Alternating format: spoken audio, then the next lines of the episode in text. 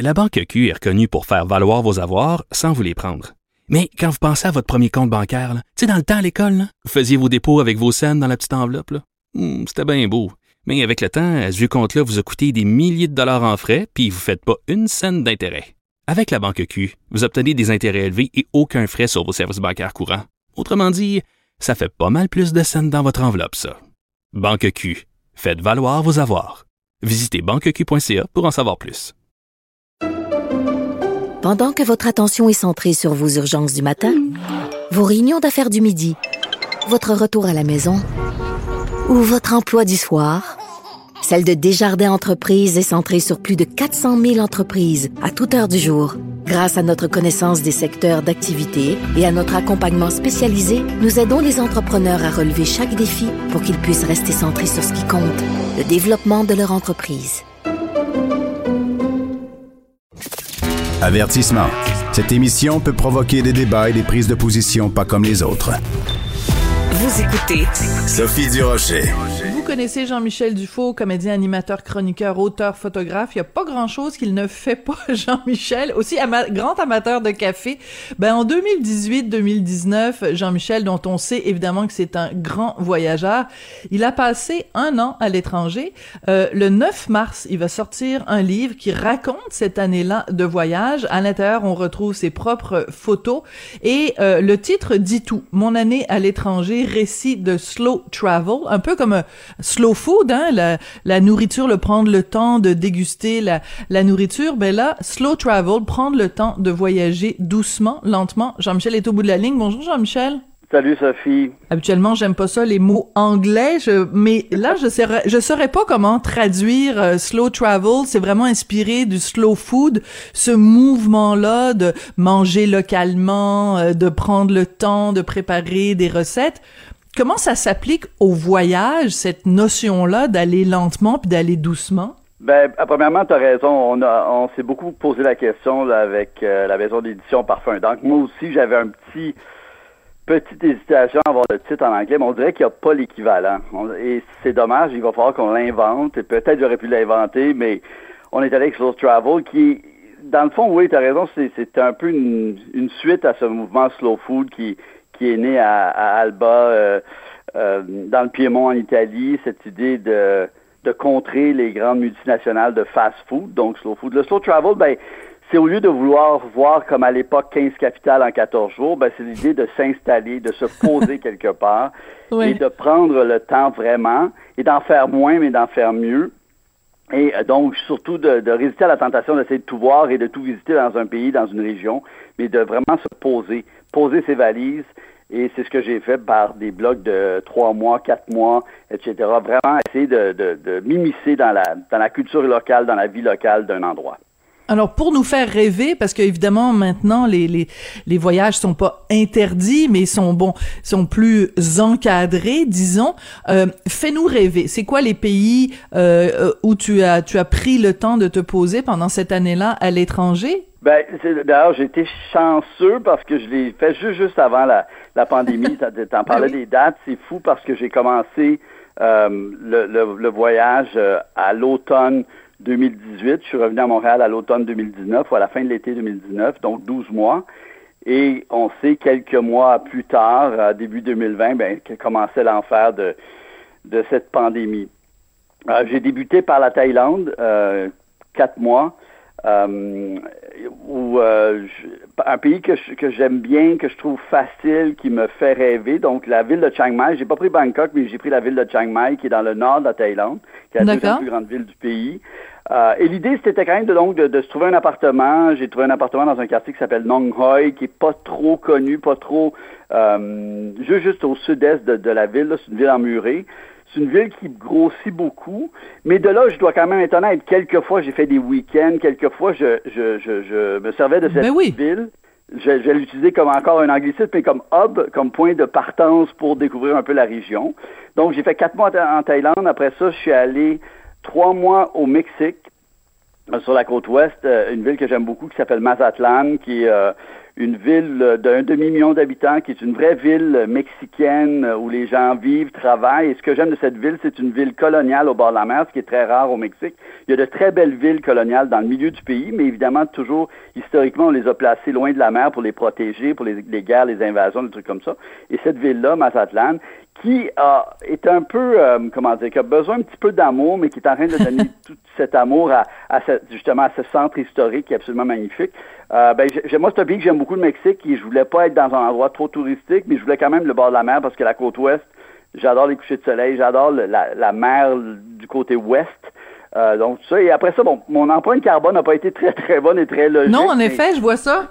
J'explique ça dans mon livre et, et, quand vous lirez le livre vous comprendrez parce qu'après ça je suis retourné en Asie euh, au Vietnam qui probablement a été le coup de cœur de ce pays, le Vietnam. La, Thaïlande, je la connais depuis le milieu des années 90, alors que le Vietnam, ça fait seulement depuis 2010 que je connais ce pays, que je connais de, de mieux en mieux, mais ça a vraiment été un coup de cœur. Je suis euh, euh, resté à la ville de Da Nang, qui est une ville, euh, on dit c'est un peu la Silicon Valley du Vietnam. Ah oui. Hmm. qui est vraiment dans le milieu du pays, qui est près de Hoi An. Hoi An est très connu, très touristique, très joli, mais justement un petit peu trop touristique.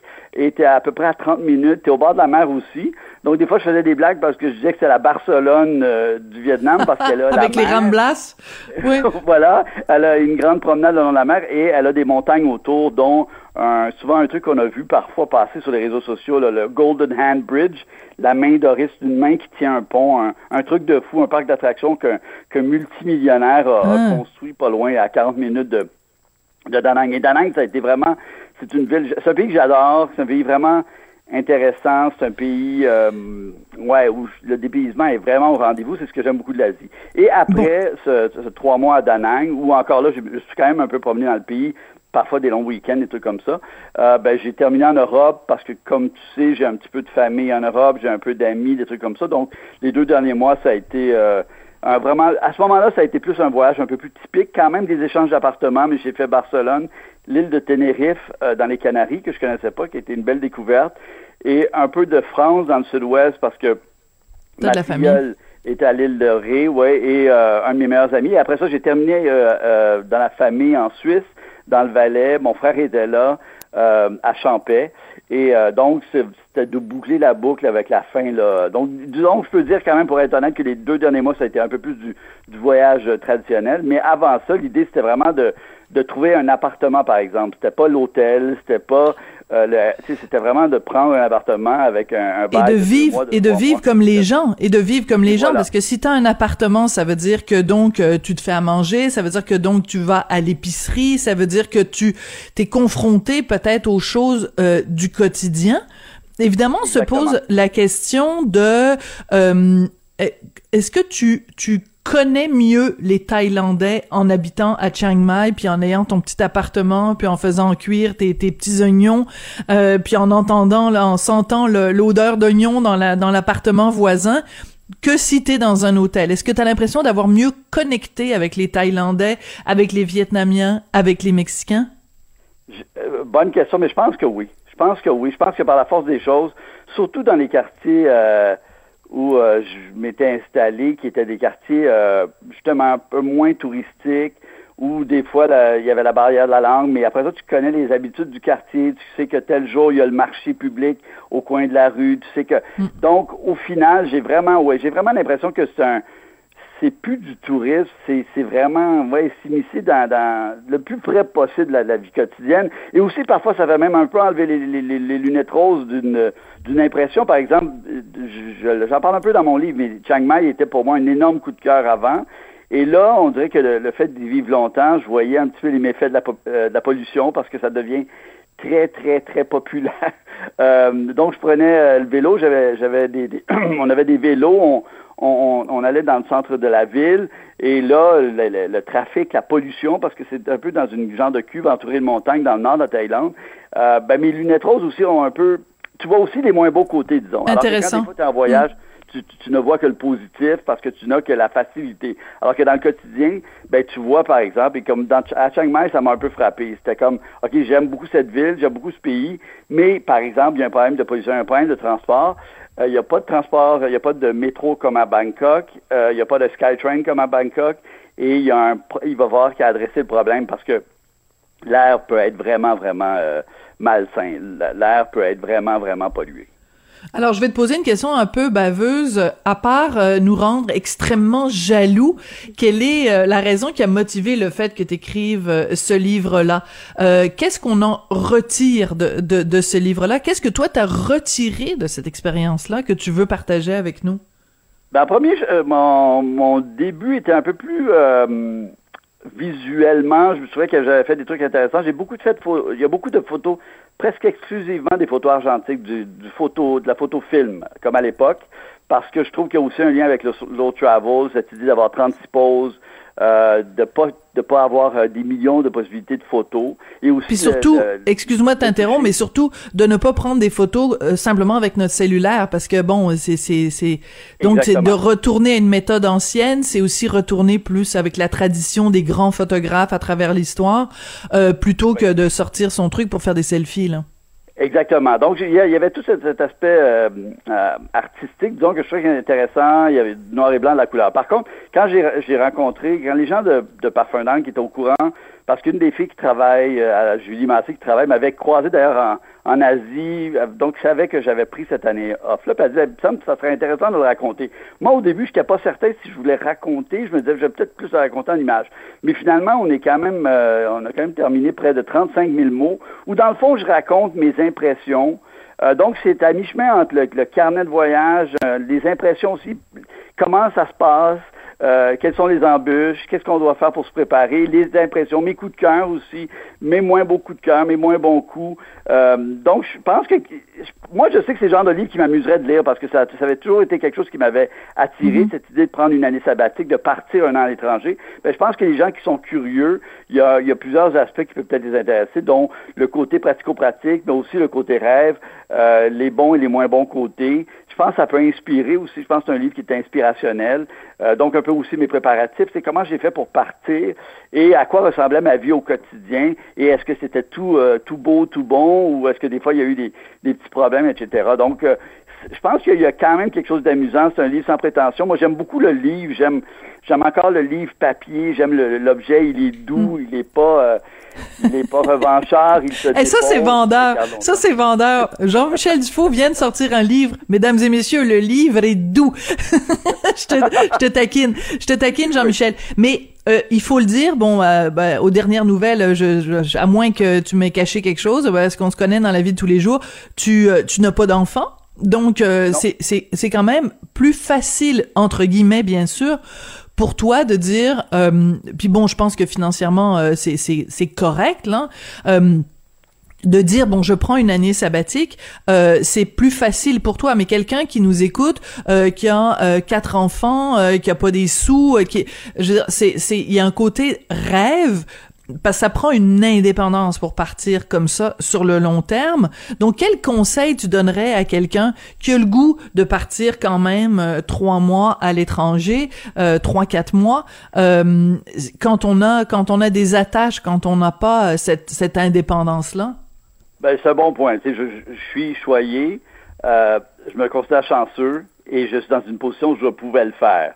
Et ça, tu absolument raison. Je dis pas que tout le monde peut le faire, puis je dis pas quitter votre job, c'est facile, la vie, c'est, c'est prendre des aventures, et puis, non, ça, je suis absolument conscient. Mais je pense que quand même, on est dans un milieu, dans un monde où de plus en plus de gens sont à contrat, euh, de plus en plus de gens, surtout, même notre génération, il y a le télétravail qui nous suivent, euh, qui, font du travail, des, des, des contrats à court terme et tout ça. Donc, je pense que c'est plus facile qu'on pas. D'ailleurs, souvent, on voit des gens qui prennent des années sabbatiques. Ça arrive, ça arrive pas souvent, mais ça arrive.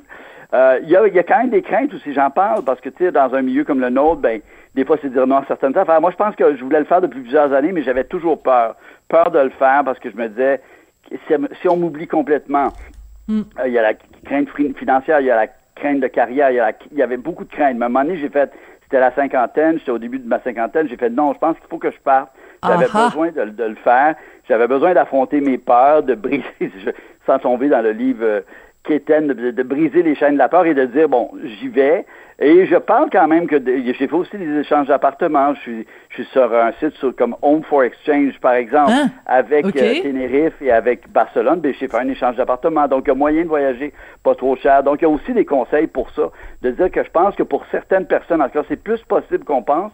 C'est certain que ça fait peur, mais finalement, quand, je- quand on le fait, quand je l'ai fait, je me suis rendu compte que c'était plus facile que j'aurais pensé. Et oui, je dis toujours, il faut faire des compromis. Tu sais, j'ai, dans ma vie, j'ai seulement eu une, une fois une voiture neuve euh, qui était une Mazda 3 très simple. Là, ma, ma dernière voiture, c'est une voiture d'occasion. Et des fois aussi, il faut faire des choix. Je vis dans un appartement à Montréal présentement qui est un qui est tout petit, qui est un petit studio, mon pied à terre. Bon, oui, j'ai un, un petit chalet, mais il, y a- il faut faire des fois des choix, mais je considère, tu as raison, c'est un point important que tu soulignes. Je suis chanceux parce que j'ai l'ai vécu j'ai pu le faire, mais je pense que ça peut quand même inspirer puis donner le goût, peut-être, et même comme récit, ça se lit, je pense, c'est amusant de le lire, même si on peut pas le faire, ça peut donner des idées de slow Oui, travel. ça fait slow rêver. travel pour se faire, c'est quand même sur même sur deux semaines, sur trois semaines, sur un mois ou même sur euh, sur une semaine pourrait même se faire euh, en se disant ben je me loue un appartement dans, dans le centre d'une ville et puis euh, je découvre seulement un quartier et j'essaie pas de tout voir euh, les cartes postales et, et- etc. C'est un côté aussi d'échapper à cette espèce de frénésie. Moi, il y a une chose que je déteste, c'est quand tu reviens de voyage, puis les gens te, tu dis bon, je suis allé dans telle ville, puis la première question que les gens te posent, c'est as-tu fait ci, as-tu fait ça, as-tu fait ça? Ça se peut d'aller dans une ville et de ne rien faire.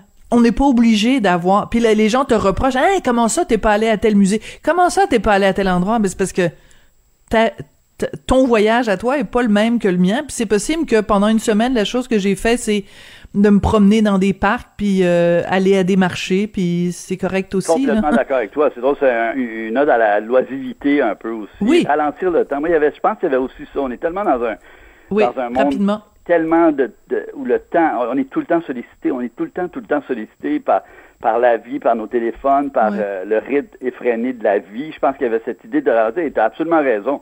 Et euh, c'est un peu fatigant à un moment donné, le, le côté bucket list. Il faut que je fasse ça, il faut que je fasse ça, il faut Oui. voir ça. Tu vas là, il faut que tu ailles là, tu ailles là. Puis à un moment donné, ben, tu reviens, tu es brûlé, tu plus de fun, tu es partout, mais tu nulle part. Alors, il y avait aussi vraiment, oui, cette idée de, en se posant trois mois, il y avait vraiment des journées à rien faire, mais à ralentir le temps. Puis, tu sais, même le, le- Tom Ford disait que le, le dernier luxe, c'est le temps.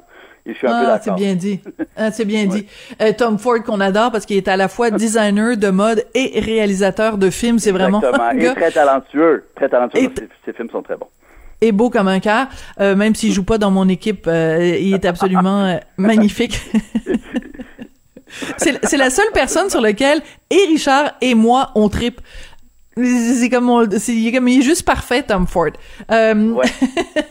bon, je sais pas pourquoi je vous fais ces confidences-là aujourd'hui, ça n'a rien à voir avec notre sujet. Jean-Michel Dufault, euh, c'est ça, c'est avoir des conversations avec toi, ça incite à la confidence. C'est ça aussi.